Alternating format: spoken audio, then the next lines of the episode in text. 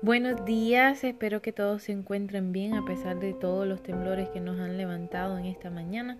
Quiero que repasemos la lección del domingo, estamos un día atrasado. Se titula La imposibilidad humana es la posibilidad divina y está hablando acerca del rey Babilonia y su sueño que sabemos que luego que tuvo ese sueño él no los recordó, así que le pidió a los sabios de su reino que pudieran decirle el sueño y su interpretación y al no lograrlo, todos estaban muertos de miedo por las represalias que el monarca podría tener y el rey se enfureció, así que condenó muerte a todos los sabios Daniel, al enterarse de tan impactante noticia, pidió una audiencia con, con el rey y con ella le solicitó más tiempo para poder darle una interpretación del sueño que había tenido. Este tiempo le fue concedido y Daniel regresó a su casa donde organizó una reunión de oración con sus tres amigos. La primera respuesta de Daniel y sus tres amigos ante la crisis fue orar.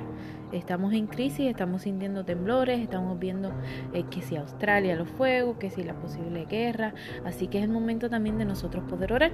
A veces lo único que podemos hacer es orar, especialmente cuando la solución requiere intervención divina. En este caso, la intervención sobrenatural también conlleva una revelación sobrenatural.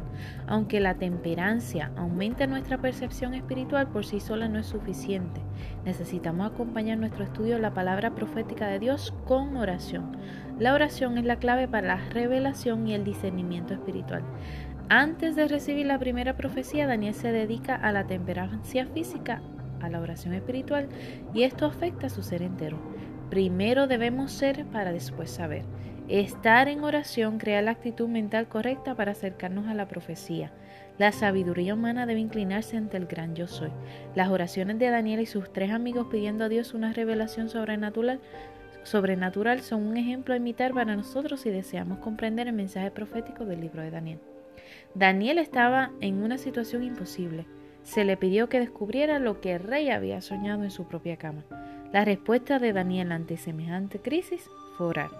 Cuando cada uno de nosotros oramos, la imposibilidad humana se convierte en la oportunidad divina. Les insto a que podamos continuar orando y pidiendo al Señor sabiduría. Que el Señor les bendiga.